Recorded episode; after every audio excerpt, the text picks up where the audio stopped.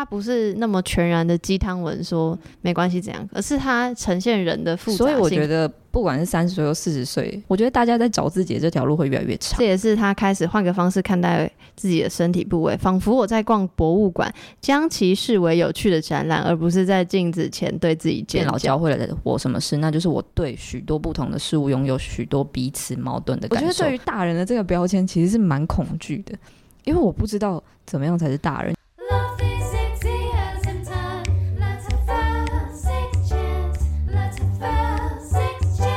迎来到 sexual 弹性说爱，我是杨。今天这一集呢，又是要非常感谢堡垒文化。不晓得大家有没有发现，就是其实之前已经有两集是跟堡垒文化相关的。然后今天这一集算是最终章嘛？那不要这样讲，希望以后还有合作机会。对，今天又是要来介绍一本书，叫做《四十我就废》。然后今天很开心可以邀请到这本书的编辑咏咏子，请咏咏子跟大家打声招呼。嗨，大家好，我是咏咏子。好的，就是其实你是不止这本书的编辑，对不对？对，你是你还是之前其实前面两本合作的也都是我做的。那那你那那你有听节目吗？哎、欸，没有听也没关系，我只是想说确认一下。有我，你满意吗？我好害怕。满意啊，我觉得很有趣。就是上一集那个不结婚，找了很多不同的就是受访者，嗯、然后因为。其实这几本书，有些人可能会觉得说都跟女生比较有关系，所以其实听到有男生受访者，我觉得是一个完全不一样的视角，其实是很有趣的事情。因为现在大家其实会觉得说，哦，都是从女生的角度去看，但其实从男生的角度去看，也是一个还蛮重要的事情，对。其实说老实话，因为刚好这三本就是一开始是我的身体嘛，嗯，然后呃，就 My Body 我的身体，你的商品，然后跟那个不婚女子相谈室，然后跟这本四十我就废的，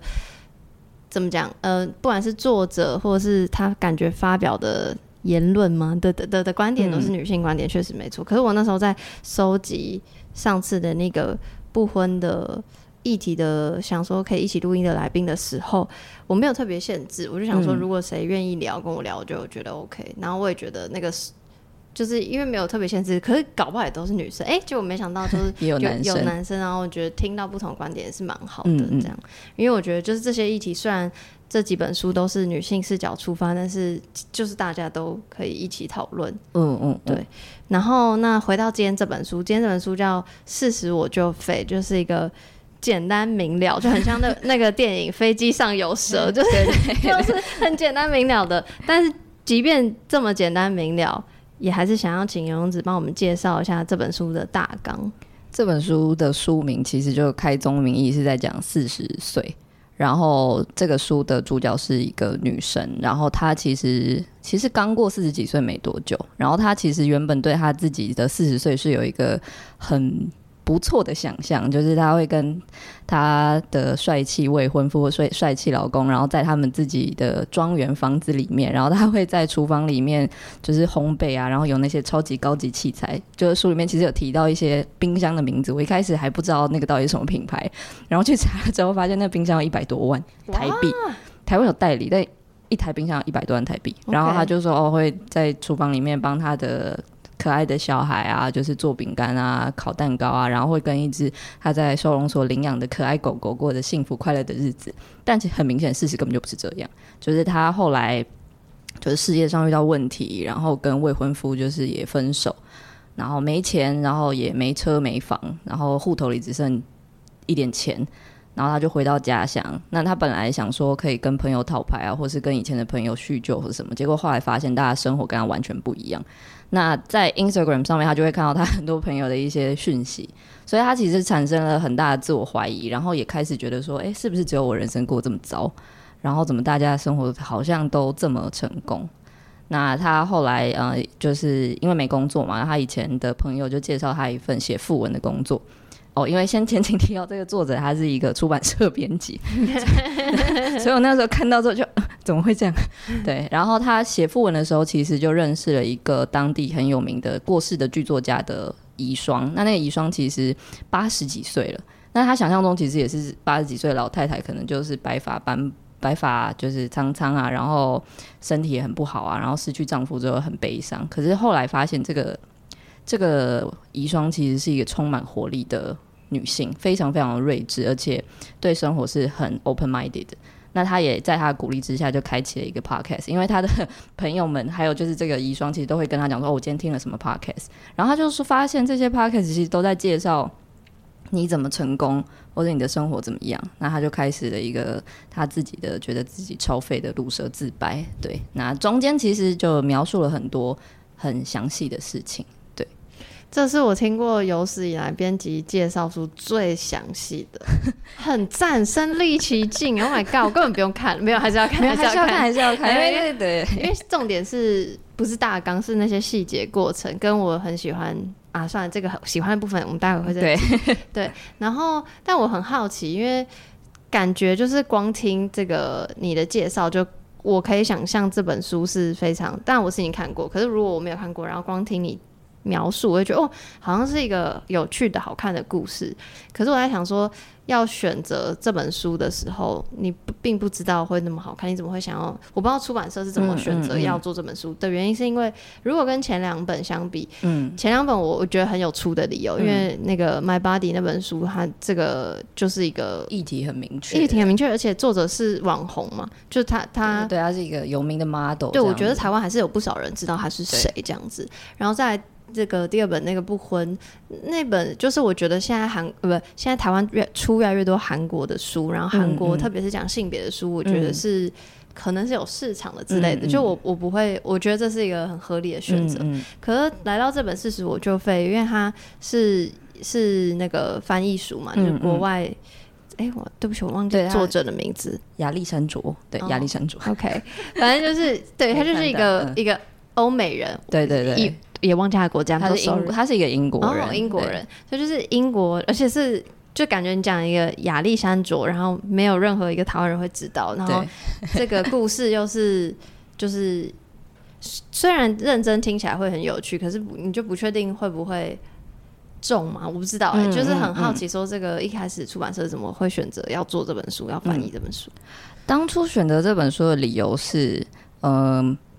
第一个是我觉得。虽然说这几年可能台湾也有在讲，比如说像《淑女养成记》啊，嗯、它其实就是在讲大龄女子嘛。可是我觉得那个是一个一个面向，因为像《淑女养成记》，它其实就是在讲呃家庭之间的关系。可是其实按照现在社会，就比如说像我们前面选讲在谈不婚不结婚这件事情，其实就会回馈到说，你作为一个独立的个体，那你要怎么面对你往后人生？嗯、然后选择这本书的另外一个原因是。他其实讲到了很多关于现在社群媒体上面会有的状况，譬如说像 Instagram、Twitter，然后它上面就会有告诉你说，哦，你的朋友超级就是这个周末又去了哪里？因为大家都只会把好的东西就是 po 上网嘛，嗯，所以你会你在不如意或者是在生活各个阶段的时候，你其实会产生很多很多的疑惑跟自我质疑，就不管是你在三十岁还是在四十岁，那尤其是你已经到了四十岁，尤其是现在其实女性。结婚的年龄是有逐渐在往后，或者是甚至，尤其是在出版产业，嗯、其实选择不结婚的女性也非常多。嗯、那大家其实到了这个坎之后，你到底要怎么去面对你自己的生活？我觉得从来没有一个在亚洲比较少议题去谈这件事情。其实可能像上野千鹤子，他会。他会有很多主张，可是因为他的主张就是会有一种学者的心，嗯，他并不是他不是一个很直白告诉你，像或是你可能生活里面会遇到的人，嗯，我就会觉得那负担有点大。可是我只是想知道说，嗯、哦，是不是有人跟我一样？那这个作者他其实描呃描述这些书里面的内容的时候，他用的是那种。就很像是你旁边的人，或者是你自己，你自己其实，在心里面都会这样想。我超级无敌像在看，就是一个人的 blog，就是可能以前谁的无名这种。完了，讲一个很有年代感的东西，但我的意思就是它非常非常好读，就是不不是不是你想象很对艰涩的文字的那种。就是其实选它也是有一点赌注啦，可是。我还是希望可以让这个书就是呈现在大家眼前，让大家有这个机会去读到它，你就会知道说，哦，其实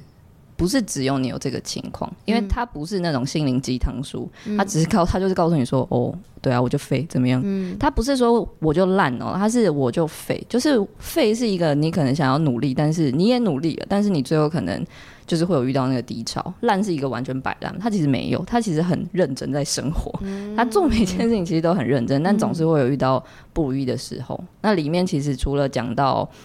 呃社群之外，他其实也有讲到跟那个友情之间的关系。我觉得这一点是我觉得这本书里面最动人的其中一个部分，嗯、因为大家对于朋友生活，你一定是会选择性的表示表达一些你自己的想法，或者是告诉你的朋友一些事件。可是当你在真的很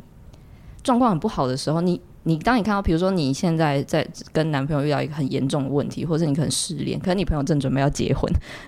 你会觉得，嗯，我可以讲吗？就是这样讲对吗？嗯，那他其实在书里面就很清楚的描写这种纠结。我觉得每个人都一定有这种时候，对。可是因为大家其实不太会去谈这件事情。那我觉得透过小说的方式是比较好让大家身历其境，然后读起来不会那么痛苦。嗯，对，真的。然后我觉得还有一个点很不错的地方，就是虽然它叫四十我就废，但我觉得应该，我猜应该大概出社会一阵子，可能二十代末可以就就会觉得。哦，有一点一点点共鸣了。嗯嗯嗯、当然，如果越接近四十岁，可能共鸣感会越高。嗯、然后，因为我已经进入了三十代嘛，所以我觉得哦，就是共鸣感很高。然后还有一个点是，呃，刚刚永鸿走提到熟女嘛，我觉得熟女是少数。我觉得可能我看的不够多，或我知道不够多，但是我就是看现在的那个书市嘛，反正你就去任何卖书的。网站就打四十，然后你就发现都是那种比较要你活健康的、啊，对对对，就是如何养生那种，就比较没有在讲心灵，然后或是都要不就太心灵鸡汤那种，所以确实是以小说的题材来讲，我觉得这这个是真的算算很新的，嗯嗯、然后而且我也觉得也会在轻松之间是有收获的。那我很好奇的另外一个点是，因为我。因为我之前有出书嘛，所以我自己也有我自己的编辑。然后我的编辑跟我的工作就是我把我的稿给他，他跟我就是教育的没的。那翻译书编辑，你的工作是什么？就是跟翻译对翻译稿吗？还是？哎、欸，对，对翻译稿一定是一个一个工作的一部分。前期就是你把这个书发给译者做嘛，然后译者交稿之后，你就是针对原文去做校对啊，看有没有犯错啊，然后。翻译完了之后，就是请排版去排版，然后排版人员完成之后，你就再改一次。所以其实这过程会经过很多次改稿，可能至少会改个三四次，然后最后 final 之后，那再对一次。其实跟就是如果是台湾的作者是的那个程序是差不多的。其实程序是差不多，只是在。呃，如果是台湾作者或是本土作者的话，你只是跟作者去做对接。可是如果是在翻译书的话，你只要面对你的译稿就好了。可是因为有时候外国出版社可能他们有一些人会想要要求写要看译稿，或者是像、像比如说像封面部分是台湾作者的话是台湾作者，你看你喜不喜欢嘛？但是翻译书也是一样，就是作者也是要看，他会同意说我觉得这个封面 OK，或我觉得这封面不 OK。对对对，那。当他们知道，我不知道是我不知道是他们是特别作者还是就是国外的出版社，嗯、就知道说要被翻成中文版的时候，有特别跟你或是跟公司提点说，哎、欸，可以怎么推或者怎么推荐吗？没有没有没有，他们就是版权卖给你之后，你就要自己想办法，哦、因为他们主要就是看那个嘛版税啊，就是看版税就知道你有没有。特别努力，或者是 这个这个作品可能在亚洲市场怎么样？就是毕竟它还是会有一点就是文化差异。嗯，对，这是你会担心的吗？文化差异一定会，因为有些台湾读者可能会进不去。嗯。比如说，像这本书里面，可能他就讲到喝了很多次的那个罐装的那个 gin tonic，嗯、可是其实，在台湾我们没有罐装的 gin tonic，我们没有那种清通灵是那种罐装，嗯、我们台湾可能就是比较像啤酒或者是什么的，对。但这个是小小的文化差异，我觉得在这本书里面，其实这部分差异不大哦。唯一一个就是像刚刚讲那个訃闻，台湾现在。报纸上还是会有，可是不会有一个专门的人。嗯、这个我觉得就是文化文化上不太一样，但是还蛮有趣的。嗯，但是我其实我自己觉得我不会怎么讲，我不会担忧这件事情的原因，是因为就是除了刚刚说我自己全部看过，然后很喜欢，我也进得去之外，我觉得因为现在就是。我不知道，我没有办法为别人带，但至少我这一代感觉从小就是接触国外文化，所以我觉得我就已经知道它是翻译书了，嗯嗯嗯，所以我可以想象它那它整个文化脉络什么，嗯、而且再加上他在谈的就是一个整个人生，你会出社会，然后情感啊、友情，然后会面临到的各种问题，然后想人生的价值，所以我自己觉得那个文化上还好，然后。我觉得就是真的是因为是小说的题材，然后它文字又很浅显易懂，所以是我觉得很易读，然后我很喜欢的。嗯，然后呢，我还有很喜欢一个地方，我想要先讲我喜欢的地方，因为我很怕被讲走。就我喜欢它有有一个方式，就是像刚前面勇子有提到，就是有点在讲说什么 Instagram 上大家都是说要什么。乐观什么，就一些鸡汤文啦、啊嗯嗯，对，会有一些 hashtag，对对，hashtag，然后几个点这样，然后他的每一他的方式就是他的每一个章节的最后都会写说我的感恩的事情，对对对，因为就是会有一个潮流，就是说每天写下三件感恩的事情，可能人生会更好，类似这种之类，就我也我也知道，我我小时候也 也奉行过，然后然后他就是就会看到他每一章都会针对那一个章节，然后列出他感恩的事情，嗯嗯就觉得哦，就是他很 follow。这件事情，就这整个题材会让在阅读的时候，这本书会你就会读得很快，然后也很可以知道说，哦，他心里在想什么，嗯嗯嗯，就是他发生了什么事情，然后导致他心里想什么，这样子，这是我喜欢的其中一个地方。嗯、那换你讲一个你喜欢的地方。我喜欢的地方，第一个是我觉得他的用词实在是太太日常了，就是日常到我有时候会觉得这就是我会讲的话，因为它里面其实当然会穿插一些脏话。因为我就想说，一开始有想说这些脏话应该是可以放进去嘛，应该是没有问题。就会想说，哎、欸，我们日常里面不是偶尔就会讲说他妈的，我今天怎么那么衰，嗯、或者是会有一些就是国骂的语助词。我觉得这是很贴近生活一点。然后另外一个是，我觉得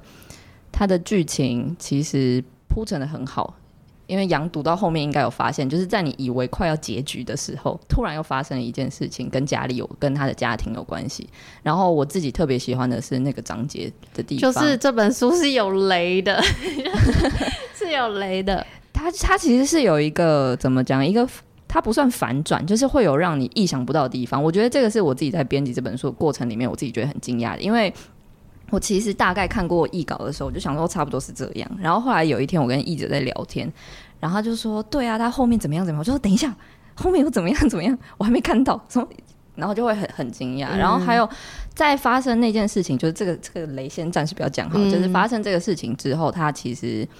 因为刚刚前面有讲说，他其实跟前男友是就是分未婚夫是分手了嘛。那他后来有一个机会。就是有跟前男友跟他的未婚夫，就是有联前未婚夫有联系上，嗯，然后他其实在这个过程里面，他其实有经历了一些思考，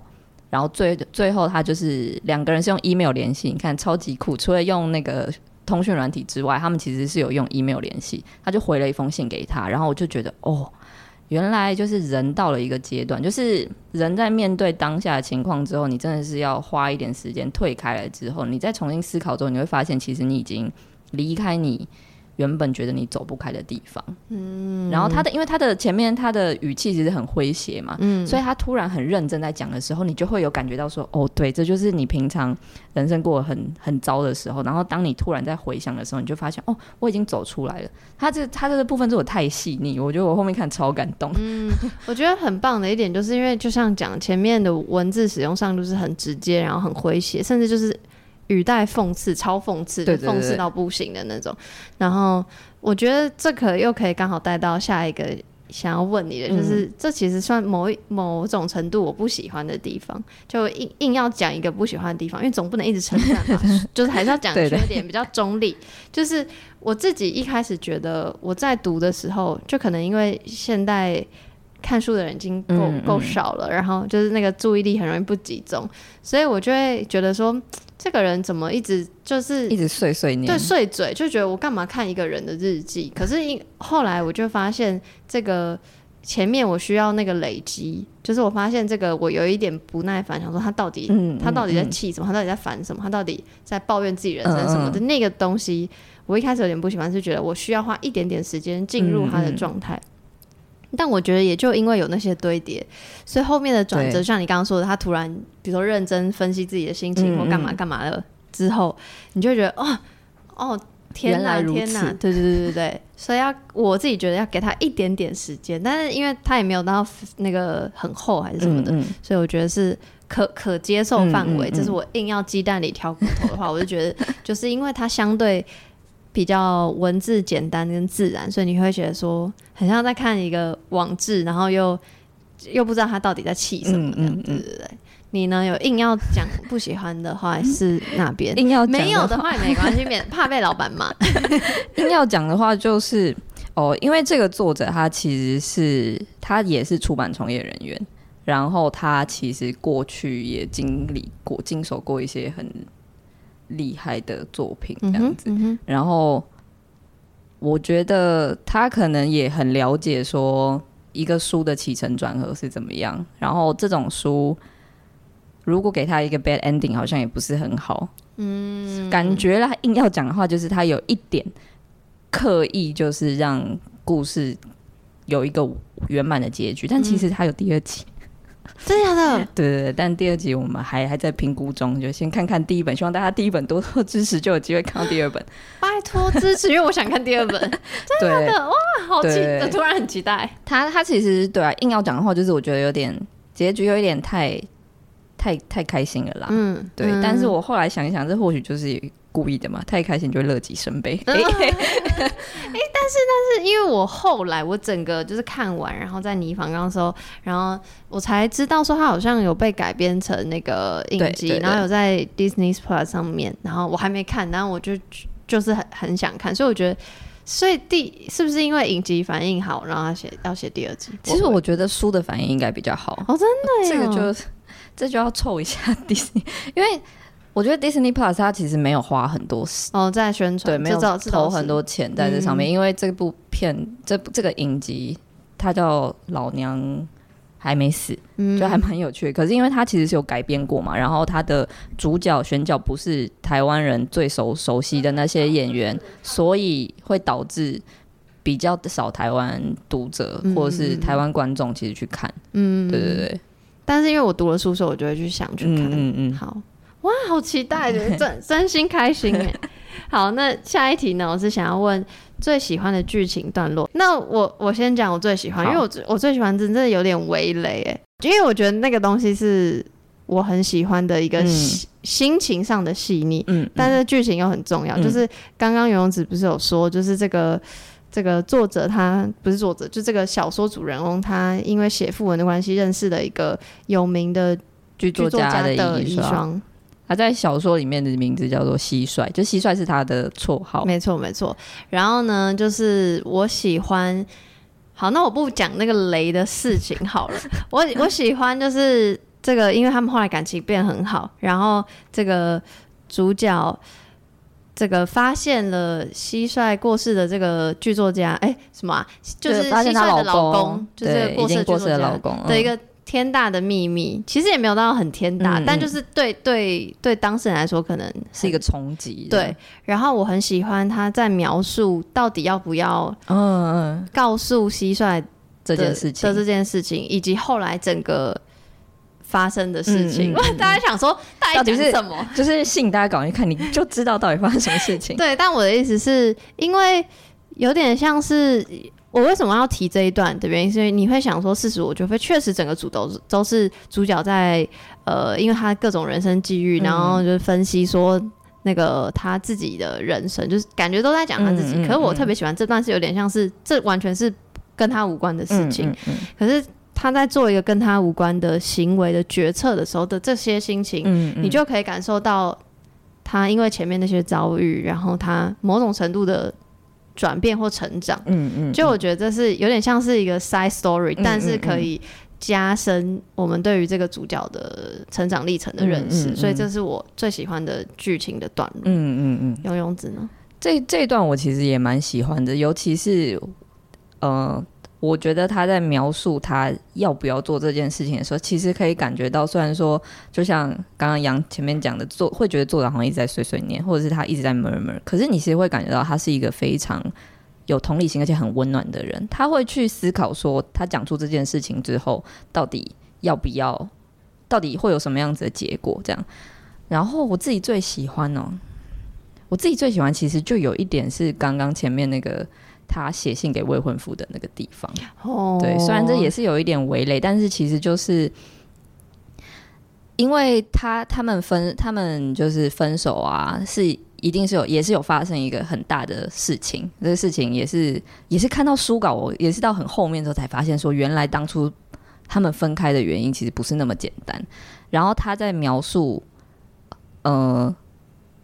我想一下我要怎么说，才才不会把所有的故故事剧情都讲出来。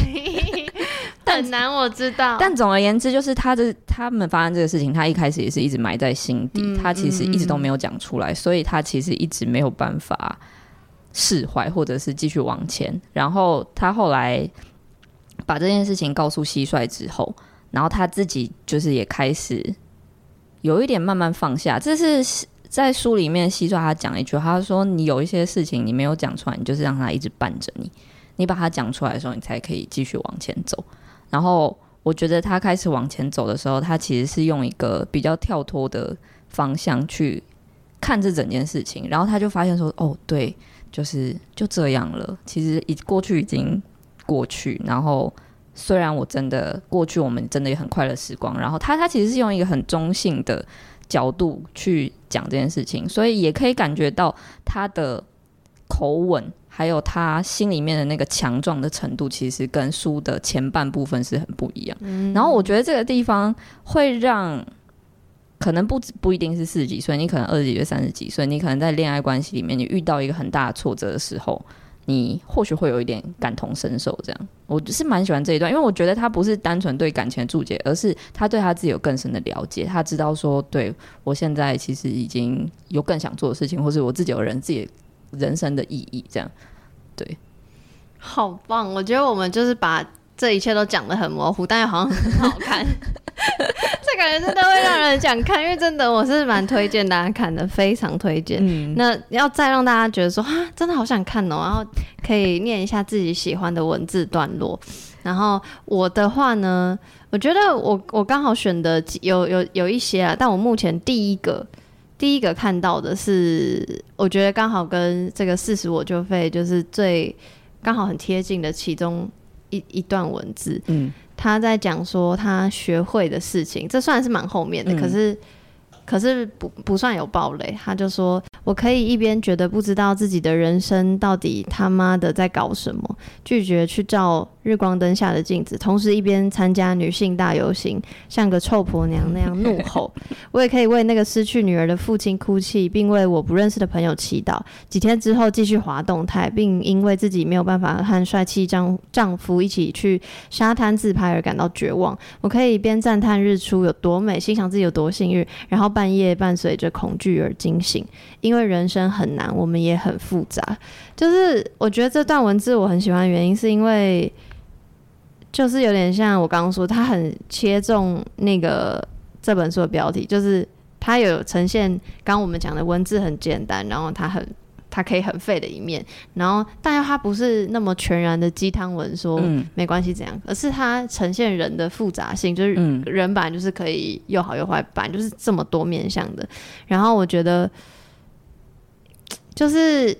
怎么讲？我觉得我自己自己很有对于这件事情人的多面向性跟复杂性很有感触，因为我常常会觉得说，比如说我虽然关心各种各式各样的议题，可是我有一阵子，像我最近就是比较少转发一些什么新闻有的没的，我不然我之前就是会超级无敌看到脸书看到什么文章很好，我就会截图，然后转贴链接，然后各种就是 KOL 在 Instagram 发的一些什么，嗯。新闻时事什么我都会转，但是近期我就比能量比较低落，就会觉得我就比较转发一些好笑的、啊、嗯嗯有趣的东西，然后然后我也会在想说，大家会不会觉得我变了，或是我是变成单一面向的那种人，还是怎么样？但其实我心里是很，就是我又关心这个又关心那的，然后我一下开心又一下难过，嗯、然后一下就是为自己的小情小爱觉得很烦，然后一下觉得。可是世世界上发生，比如说很难过的事情，我怎么可以这样？我干嘛干嘛？就你会觉得怎么会怎么会这么崩溃？然后，但那个崩溃里面又是有好有坏，然后而且是起起伏伏，而且是不断的在循环这件事情。然后我觉得这上述这段文字是蛮可以描述我的心情，因为就有时候就会想要谴责自己，比如说我怎么可以只发那些小清新？对，但是我就觉得人是很复杂，有时候没有发，并不代表你不关注，或是。有时候你就是要享受那，因为那是你的生活或什么之类的。嗯嗯，然后我觉得这这段文字很打动我的心。嗯、那换游泳子，你分享一个你喜欢的，应该是类似差不多的段落，因为他我我特别喜欢的是他说，嗯，简而言之，和许多人相比，我拥有了这么多，凭什么抱怨自己的人生？答案是我不知道。对，然后他说，我知道这些事情都千真万确，但还是拥有很多感受，然后这些感受就是彼此在推挤，而且会觉得人生如此矛盾。然后他说，大部分的时间里面，我都不会想到那些大事。我就是只把注意力放在怎么度过每一天，还有那些影响我的小生活小事。然后我就是，然后接下来我会听到，比如说某一件悲剧的事情，我就会打开电视看开关，然后看新闻，然后发现说啊，我又想起来说，我怎么可以就是把这些注意力放在这些地方。然后这个段落其实他就是描述的这样。那他后来做的总结是，他说如果说变老。就是他年纪增长变老教会了我什么事？那就是我对许多不同的事物拥有许多彼此矛盾的感受，而否定或压抑任何感受都不会让它消失。情绪不一定总是符合道德，感受也不会因为羞愧就不见。压抑和忽略这些感受，只会让他卷土重来，然后让他在咨商师的椅子上咬着你。我觉得这段应该就是可以做作为像刚刚杨他的那种感受的总结，就是很多事情。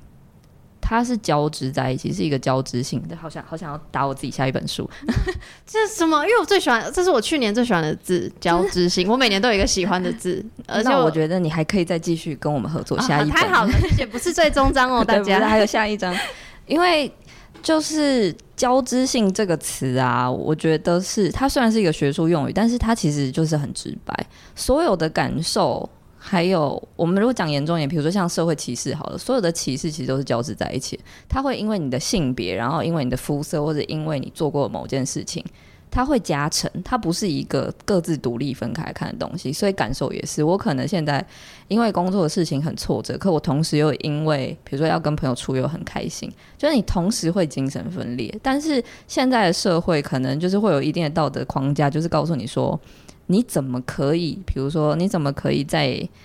就是发生这么糟糕的事情的时候，你还去做什么事情？嗯、好像你表现出你的快乐或者是好的情绪就是一种错。我觉得这非常非常严苛，尤其是在现在社群媒体越来越发达的时候，它会变成是一个就是在加成、在放大。对，然后尤其是变老这件事情，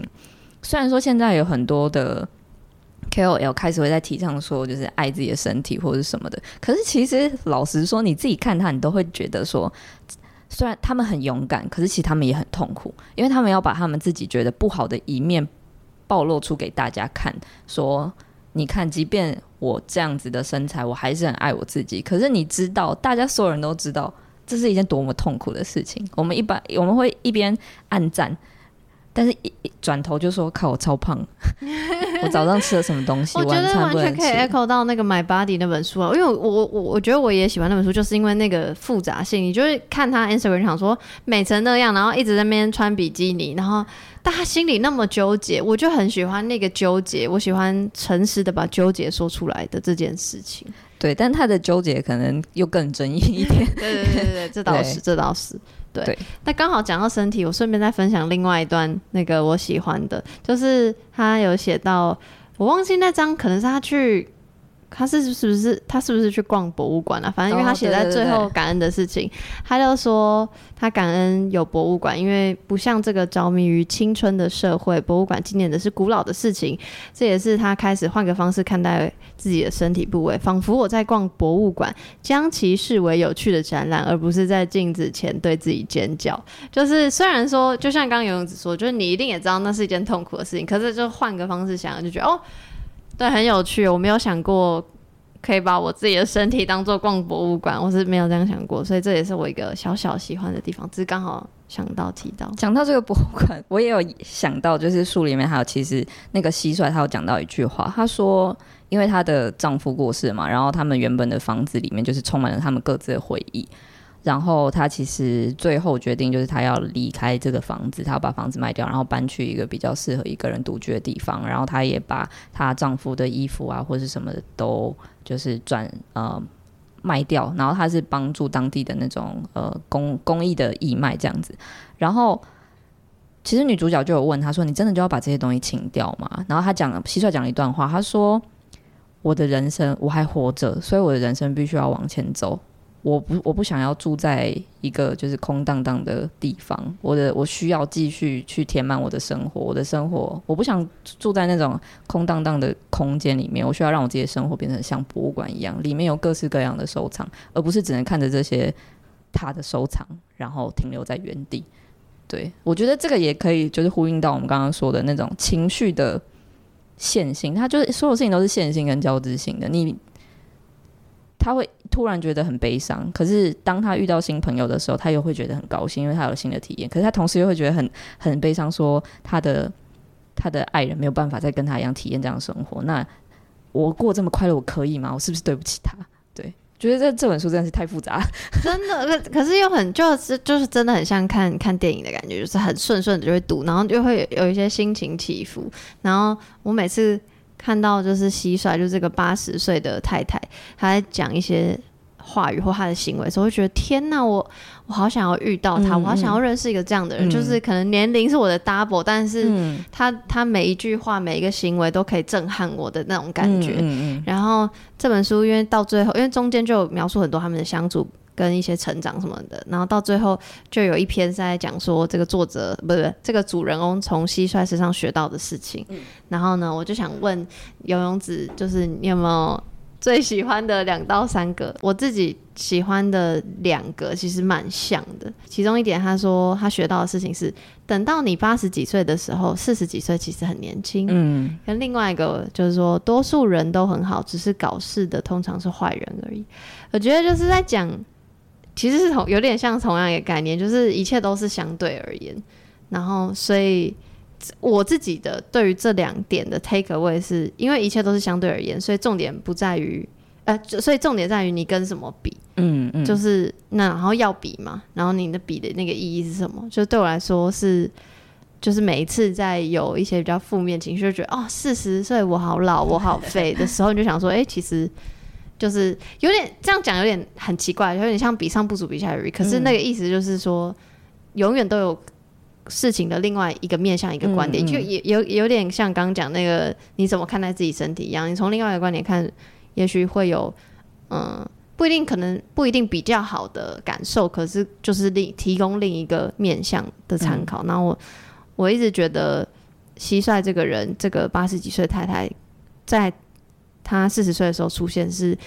我觉得刚好是一个生命历程，因为四十岁刚好是人生的一半嘛，对对对，所以就是有点像过了一半之后，你转了一个方向，然后重新看待自己过去的人生，嗯、所以我觉得我最喜欢这两点。那不晓得游泳子你呢？我最喜欢的是，如果鞋子在店里试穿时不舒服，那就永远不舒服。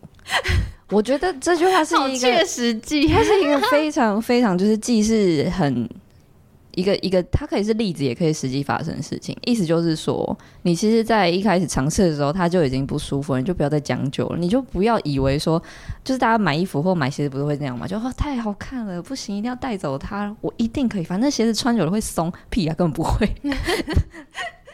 因为一开始就就就已经太痛，你根本没有办法等到它变松的时候。所以一开始其实不适合，就不要勉强自己，因为只会勉强自己。就是只会让自己后面更不舒服。嗯嗯。然后另外一个我很喜欢的就是冒险没有年龄限制。对，因为我其实以前也会害怕，就是说哦，我已经就是这个年纪了，那看到身边的人都结婚生子了，然后啊，那我这样会怎么样吗？没错，就是会比较起来，不小心，对尤其又社群，就是会看到大家的光鲜亮丽。对，然后或者是。你可能，比如说，假设你喜欢学外语，然后你可能现在去上个什么韩文课啊、日文课，然后就发现坐在你旁边都是那种十二岁的、十三岁的妹妹弟弟，然后你就会觉得，啊，那我这样会不会太晚？就是你在去上课之前，你其实就会开始预设坐在你旁边都是非常年轻的人，然后你就会开始担心说，啊，那他们会怎么看我？但其实根本没人 care 你，你要怎么学，关你什么事？你只要付学费，然后你去老师愿意理你就好了。对，就是，或者是也有些人会说，哈，我已经现在三十几岁或四十几岁，然后我的工作怎么样？那我不能，我好想要出国玩，或者是怎么样？我就是每件事情都有它的代价，然后只是看你要不要付这个冒险的代价。就是年龄永远不是一个一个限制，除非是当然是跟身体有关啦，可能你身体不适或者怎么样，但是年龄不是一个限制。嗯，对，我自己也很喜欢这一点，但我还是觉得就是因为像刚前面讲的嘛，就是你明明知道不是一个限制，你还是会紧张、担忧跟害怕。然后我自己对于四十岁的，我距离四十岁也不远了，就我现在距离四十岁。比我距离二十岁还要近，要讲这个 然后数学题，但我的意思是，就是因为就是你快要接近他，然后我自己也会蛮，就是我我不得不说，我有担忧，可是我觉得我的担忧也越来越少，我就越我越往四十岁靠近，我的担忧越来越少。嗯、可是我觉得有一个原因，就是因为有越来越多的 model，那个 model。就是比如说，因为小时候你崇拜的偶像，或者小时候你看、嗯嗯、他们也会变老，他们也变老，他们也他们也已经四十岁了，所以你就觉得哦，所以我有更多四十岁的标的，不然我以前想象四十岁就是看看我自己的爸妈，所以你就觉得哈，是那个样子，完突然偷偷爸骂爸妈，但我的意思就是你就会比较单一的想象，所以就会担心，嗯，然后嗯。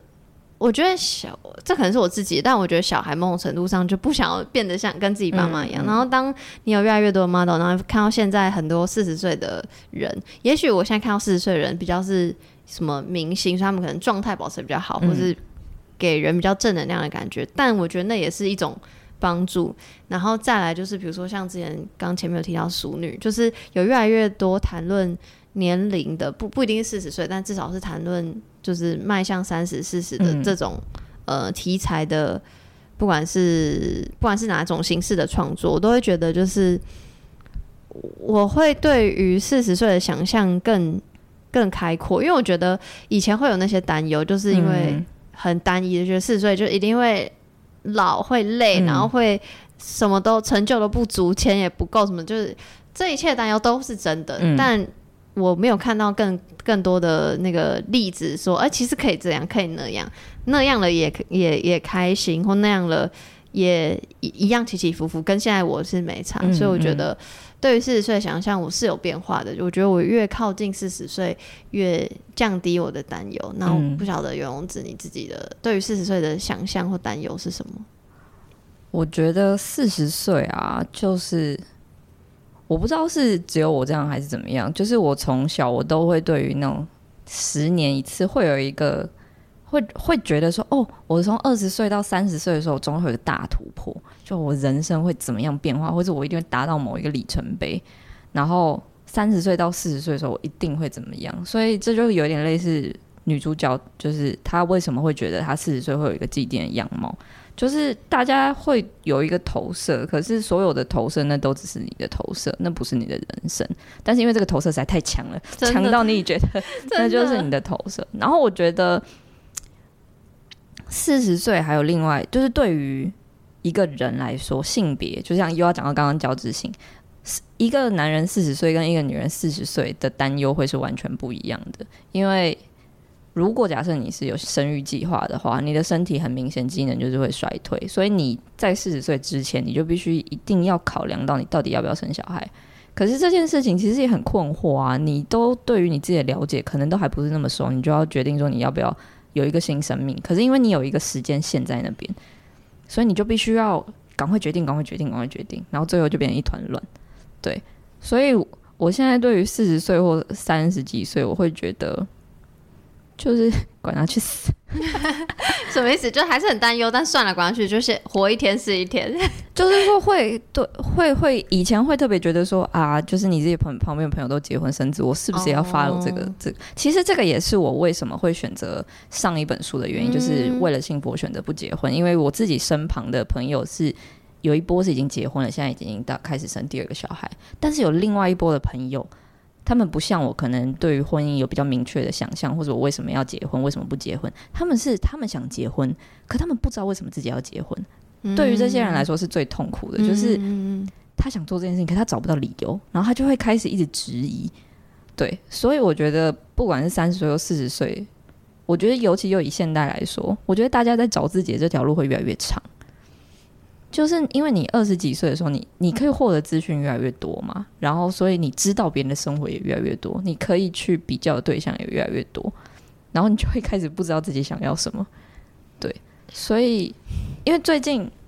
我其实很喜欢看那个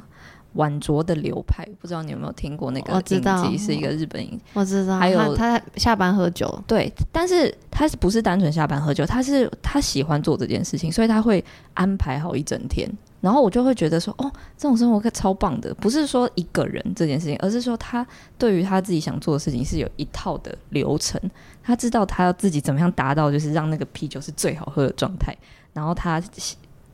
呃，下班的时候他几点要下班？因为他要去超市买什么东西，然后再去超市买完东西之后，他要去三温暖，然后那个三温暖要泡到什么时候？然后回到家之后，那个杯子要冰冰在冰箱，然后要多久的时候要把冰杯子拿出来？然后就觉得靠，这种生活超棒。哎、欸，我很惊讶，就是有人在看这么冷门的日剧、欸，哦，这很冷门吗？因，因为我身边没有什么看日剧的，然后因为我是一个超爱看日剧的人，但我必须要吐槽晚酌流派，因为呢，一个人一个女生上班族，她的家不可能那么漂亮，我必须要说，不能那么漂亮，跟不可能那么大。我觉得不可能那么大，漂亮的话，我觉得可以讨论，就是可能周末他特别特别认真在打扫，没拍出来。可是我觉得这么大，这个就是另外一个问题，就是。你的生活状态跟你的经济水水准，因为这个这本书里面其实就有提到这件事情，就是他还是为了钱在烦恼啊，一定啊，他还还是跟爸妈借钱啊，嗯，所以我觉得这点我也是一个没有没有一个答案，就是你的经济水准符合你的生活状态，但是要符合到什么程度，那真的是每个人不一样。因为像我有些朋友，他可能就真的是完全不 care 生活品质，就是我可呃应该说。他他们觉得说，比如床可以睡就好了，或是东西可以吃饱就好。他们可能比如说更喜欢看书啊，或是更喜欢 outdoor 生活。但我的话，我就是我一定要吃的，我喜欢吃好吃的东西，所以那消消费习习惯就会比较不一样。所以就可是你看，如果我要吃东西的话，我吃比较贵的东西，我就要花比较多钱在食物上面。那他们喜欢 auto，他们其实要花更多钱在比如说设备上面。那他们会觉得哦，我的钱就是所有就是否。这些设备，所以每个人对于经济满足的状况就不太一样，或者是可能你更无欲无求一点，你真的也不需要斤斤计较那个有没有加班费，或者是你可能。三万五的薪水其实就可以过得很不错，或者你可能爸妈有房，你就住住家里就好啊，因为你也不会造成爸妈的困扰嘛。嗯、如果你不造成爸妈的困扰，嗯、爸妈应该是不会太介意你住在家里。嗯，所以我觉得那最后变成是三十岁跟四十岁的想象已经没有所谓的想象了，那个就只有大家投射而已，就是你投射你自己喜欢的款式。嗯，对，但其实选择比这些款式还多。嗯。我我我想回应你刚刚说，就是我们你刚刚有说我们探索自己的这个历程会越来越长，嗯、然后这是我算蛮有感触的是，是我自己觉得我是在做节目之后才开始探索自己，以前就是觉得反正社会给我什么路，就是嗯好好念书，然后。高中、大学出社会，然后家里就告诉我说他找个人嫁了，就是这样，就是很线性的。然后一直到二十，我很晚二十几岁才开始思考自己是谁，然后喜欢什么，不喜欢什么，干嘛干嘛，为什么做各种人生人生各式各样的选择。然后因为节目的关系，就会认识一群比我年轻的朋友们，这样，嗯、然后就会看到他们在可能在高中的时候就已经已经。已经会对自己有所谓的的各种标签的认识，跟觉得要选择哪个标签放在自己身上。嗯嗯嗯、我以前哪会想我是什么性向，或我是什么性别，嗯嗯嗯、或我我怎样，我什么都不知道。我就是人家告诉我要怎样，就就是每天过的一样的生活。然后你也不觉得，重点是你也不觉得哪里不对，对你也不觉得哪里奇怪。对，但我就不觉得，我不知道怎样比较好。说老实话，嗯、因为我觉得我常常会。一边抱怨说，我好晚才认识我自己，但所以我要赶快把握剩下时间。但我觉得，就是因为很晚才认识我自己，所以有时候非常冲突，就很像刚讲的，我很矛盾。嗯嗯、就是我觉得我内心还是有很保守到不行的一块，可是我又在比如说提倡性解放啊，或干嘛干嘛有的没的，所以我自己的内部价值观是很很冲撞的。嗯、然后我觉得新新一辈年轻人的他们的。他们的痛苦就是，他们很早就要接触好多的讯息，嗯、好多的资讯，很早就要想说我是谁。嗯，他们可能还没有享受，就是无忧无虑的时期，嗯、就是还或者是还没有很单纯的在热衷于一件事情的时候，就要想太多。不，我不确定重不重要，可能重要。就我觉得我我有点不知道到底什么时期思索自己是谁或喜欢什么，探索自己比较好。只是我很可以嗯认同你刚刚说那个历程会变得很长这件事情。然后，但就也像刚刚说的，就是我们的那些对于年龄的都是一种投射，但选择确实很多，嗯、然后我们可以投射的对象其实也越来越多了。嗯、那我反刚下一题就是想问，就是你投射的对象，因为我觉得我不知道你是不是会有偶像的人啦，但不不一定要偶像，就是一个你知道，哎、嗯欸，可可能可以参考的人，然后看是四十代或是八十代，就四十岁的人或者八十岁的人都可以。我的话，你想我先讲，你先讲，你先讲，你先讲，我想一下。好。好因为我觉得四十岁的人，现在我脑袋想的都是那些，就是早期，就是我小时候出现的艺人，但我没有特别觉得他们怎么样，但我觉得他们的那个什么身体的状态都维持的很好，嗯嗯嗯、这可能是我可以学习的。嗯、但我特别想讲一个八十八十几岁，然后我非常喜欢的一个人，他叫做甄方达，就是他八十几岁了，然后他前阵子都还在演戏嘛。他的那个生命历程很酷，就是他是一直以来都很愿意表达自己的想法的人。然后近期比较轰动的是，他就是因为气候，就是要那个什么气候变迁，然后要保护地地球什么哇狗鬼的那些游行抗议，然后他一直被警察逮捕，然后他就很帅，然后被逮捕的时候还就照片就是他把手举起来这样子，就是就是你想象八十几岁，然后这么。你知道他还就是跟着时代的脉动，然后再干嘛干嘛，然后再再就是他知道自己是有影响力的，所以他就用他这个影响力发声。然后我后来就是因为觉得他太苦了，八十几岁，然后就是很很敢言，然后我就再回去查，他当时也是让他有点声名大噪的其中原因，就是他反当时反越战，嗯嗯然后那个反越战这件事情，可能在当时的。演艺圈并没有太多人公开讲，可是他就是一个公开讲的人。嗯、然后他当然还做了很多不同的事情啊，所以我就觉得他是一个很酷的。我希望我八十岁如果还活着的话，可以就是继续很有能量的，然后想说出我想要说的话，然后就是就是尽可能做我想要做的事情，然后有某种程度的影响力这样子。嗯嗯、比起一个具体的对象，我好像。更就是更视为榜样的是某种生活的方式，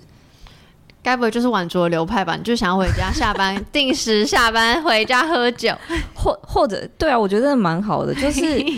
就是或者是像那个独活的守则一样。哦，哎、欸，你真的是日剧好朋友，太好了！待会卡掉，我要跟你聊天，大聊日剧。就是我其实喜欢的是那种生活方式，就是。与其说我看某一些人，比如说像我以前知道陈珊妮现在五十几岁的时候，我超惊讶，因为她根本看不出来，真的看不出来。就是在他们身上，不是说看不出年纪，而是说他们没有那种很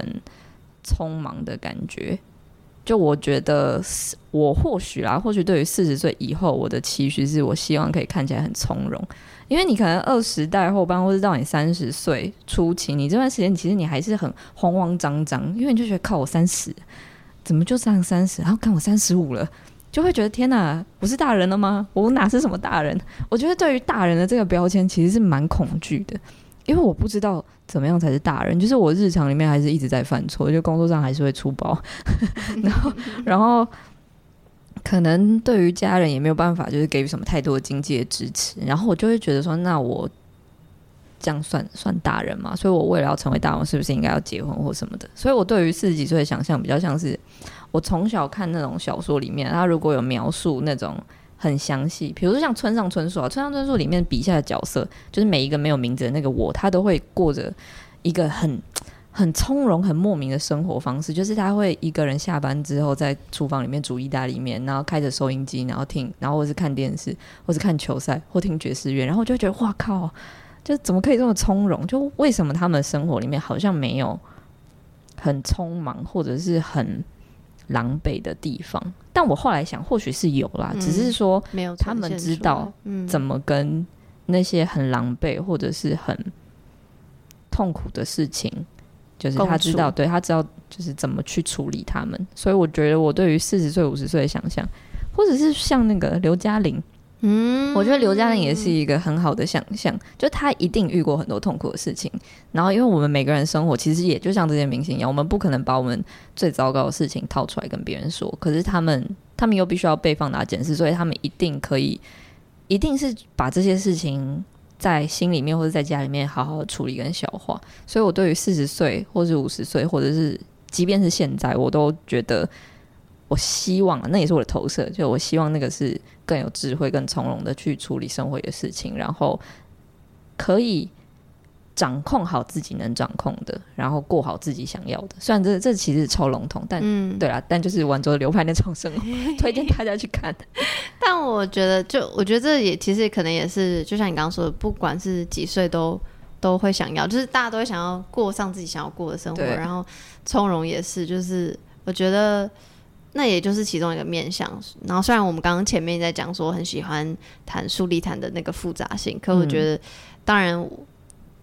虽然看见复杂性，但我们也想要可以从容的，就是这样过过日子。对，对我，我完全可以理解。然后，嗯，差今天差不多。然后最后最后想说，那个在再次宣传这本书之前，想要问你有没有延伸推荐的书单或片单？然后为什么要这样讲？是因为当时我还没有看这本书，我在收到书的介绍的时候，我就觉得，哦、嗯。好像我才刚看完的一个影集哦，然后那影集也是在 Disney Plus 上面，叫做《最美丽的小事》。嗯，然后它也是翻译书呃翻拍改编拍的，嗯，然后那本原本的书，哎，这样。讲别的书可以吗？OK 啦，OK OK，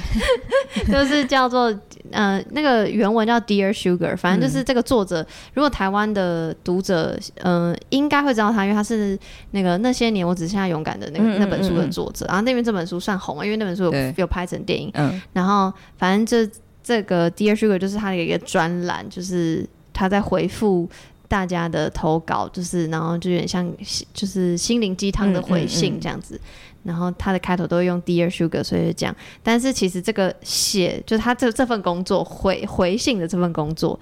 的这个写字的人，他本身生活也是一团糟。反正可能可能比四十我就废这个这个这个主人翁还要还要糟糕。这样，所以那时候我看到这个四十我就废的书的简介的时候，就觉得哇，好像哦，就是一个到大概四十岁的年纪的人，然后就是他们都有一个。回应别人或是书写的工作，然后但他们其实私底下都是很糟，虽然好像文字上感觉很体面，但其实是私底下是一团乱。然后所以我就觉得，如果大家嗯，可能有一些听众比较不习惯阅读的话，然后想要看类似的作品，除了可以看《四十我就废》的翻拍改编的影集，叫什么《老娘还没死》，老娘还没死之外，你也可以看《最美丽的小事》，我觉得就有异曲同工之妙。这样，嗯，我其实那时候在。看四十我就废的时候，我其实第一个想到的是那个欲望城市啊！你是说等一下是新版旧版？不是旧旧版的影集哦。因为我那时候想到的是，其实那个欲望城市啊，他们其实也是从那四个四位女性从年轻到年长，嗯，尤其是你现在看他们，真的，尤其是看新版就知道岁月的痕迹。然后我觉得他们其实某种程度上就是一直在跌跌撞撞。然后我有时候都很怀疑，说他们到底有没有停下来想过，他们自己到底要干嘛？尤其是在看到 Kelly 的时候。可是我觉得有，我因为我有看新版，对、就是、新版就是可能到了在更人生更后更后段了，他们其实一定是有的，对。但是你看前期的时候，你就会发现他们其实一直在重装。所以我那时候其实看四十五就废的时候，你说要推荐，我第一个想到是欲望城市。嗯，但是我看欲望城市的原因是因为你其实可以看到。他们其实是怎么重装的？就是跟我们其实现在生活也是一样，就你也会有遇到很多问题，然后觉得自己生活乱七八糟。然后另外的影集，另外的话，我是之前有去有去看那个世界上最烂的人。然后我，我人生那一年我最爱。我跟你说，这是件事情超有趣，看过的男生都不知道在干嘛，然后女生都会哭。然后男生都不，我，我也是。然后我跟我朋友去看，我朋友是个男生，他出来之后他就说：“你到底哭什么？”我说：“你不懂啊，我哭，而且我二刷，然后我就是二刷，我也是哭哭到那个字字卡都 roll 完。然后我想说，真的好好看，就是这个真的是差异很大。因为我我那个朋友看那个同学麦纳斯，他看了很有感触，嗯、但我看了就觉得。哦，就是嗯，嗯，我觉得这可能就也是男女之间的差异。因为我觉得世界上最烂的人，老实说，他的剧情其实很平淡。然后其实你大概也可以知道他的走向是什么，但我觉得他在里面呈现出来的是那个心中的纠结，就是你明明知道，可是那个纠结是怎么样，就是化不开，然后你就会你知道怎么样做是看起来会是最好的，但是你就是会想要选一个很糟的，就是事后看起来可能不见得是会会让你受伤的一个选择，但你同时又会在那边打架，就觉得说，可是如果我不去尝试的话，我怎么知道它是错的？可是如果你尝试之后知道它是错的话，你要怎么办？但你不尝试，你怎么知道它是错的？就会一直陷在这无限回圈里面，然后一切都只能以结果论。嗯、就是如果这部电影我们以结果论的话来说，可能没有他在一开始做的决定来的好。然后我觉得这个就是女生在面对年纪的时候会遇到的状况，就是她要考量的东西更多一点。她不是只单纯考量她想做什么，而是要考量我的身体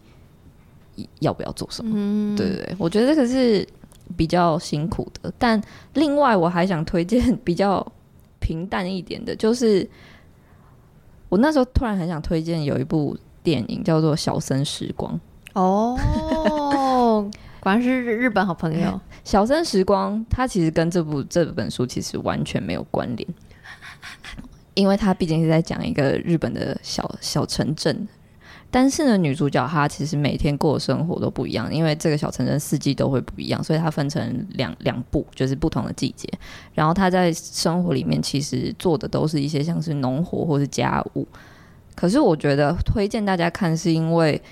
因为你外在的那个刺激已经太多，你有时候会你想要停下来也没办法停下来。那去看那个其实可以让你暂时的先放掉那些东西。那你去看的时候。可以让你重新思考，说我是不是要 reset，重新思考，还是怎么样？对，这个比较像是一个给大家一个中途休息的概念。对对对，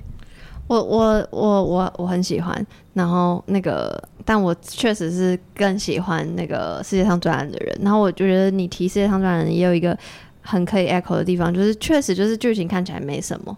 也不是没什么，就是重点在于他。你看到他整个历程的成长，然后以及我很喜欢《世界上最烂的人》的一个点，就是我觉得他的那个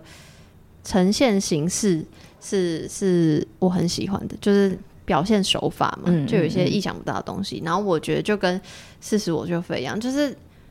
就是这个故事线，你要说它特别吗？其实也没有多特别，它就是呈现一个人的，嗯嗯，在某一段时间他的状况。可是我就觉得这是。至少以我自己看的书而言，我不太看过的形式，然后又又又简那个什么文字使用又很简单，然后又可以呈现嗯很人生的复杂性。然后虽然说标题叫四十我就飞，但真的不限定于这个年纪的人对看，然后也不限定性别，因为我觉得不管是你是什么性别，你一定都会有。人生很暗杂的时候，觉得啊，我觉得烂，我就废，然后怎么会这样，或什么干嘛干嘛？所以我觉得就是真的很推荐大家看这本书。然后这一集上线的时间的时候，这本书已经上市了，嗯、所以就是我会把所有资讯贴在资讯栏，大家可以再去点。然后应该也会有同时会有一个贴文在我的社群公布，然后就是可以抽奖，这样大家再去 follow。嗯、对，那游泳子最后还有什么想要补充的吗？就是这本书真的很好看，虽然说可能每个编辑都会这样讲自己的书，但是我自己平心而论，这是我觉得目前今年为止我最喜欢的一本书。哇哇哇哇！这句话很大呢，因为编辑就是在看书稿的时候，同同时会重复看个四五次。嗯，但是这本书是我看了重复看了四五次之后，我还是觉得很好看。嗯，对，所以里面应该没什么错字，我看得这么仔细。对对对，希望虽然说大家会觉得。感觉剧情好像不是特别，就是像刚刚杨洋感觉它其实就是某个人的故事，但它里面的故剧情转折真的很精彩，是连男生都觉得很好看，这必须要说，觉得它不限男女，觉得欢迎大家去看，真的很有趣，就是当床边读物或者是什么的都很赞。嗯，真的真的非常非常推荐，然后也再次感谢堡垒文化一直找我合作。那感觉不是最终章了，以后还有很多章，还有很多机会。然后也希望以后可以介绍很多各种不同的好书给听众，因为就是真的有人回馈说很很感谢，因为听到节目就才知道有那个我的身体的上面那本书，嗯、就是因为现在我觉得书的那个宣传途径越来越少，所以我觉得可以透过节目，然后因为我自己也平常也蛮爱看书的，所以我觉得可以这样推荐好书、嗯、好的故事或好的 take away 给大家，我觉得是是我觉得很幸运的，所以再次感谢堡垒文化，也、yeah, 谢谢杨，谢谢。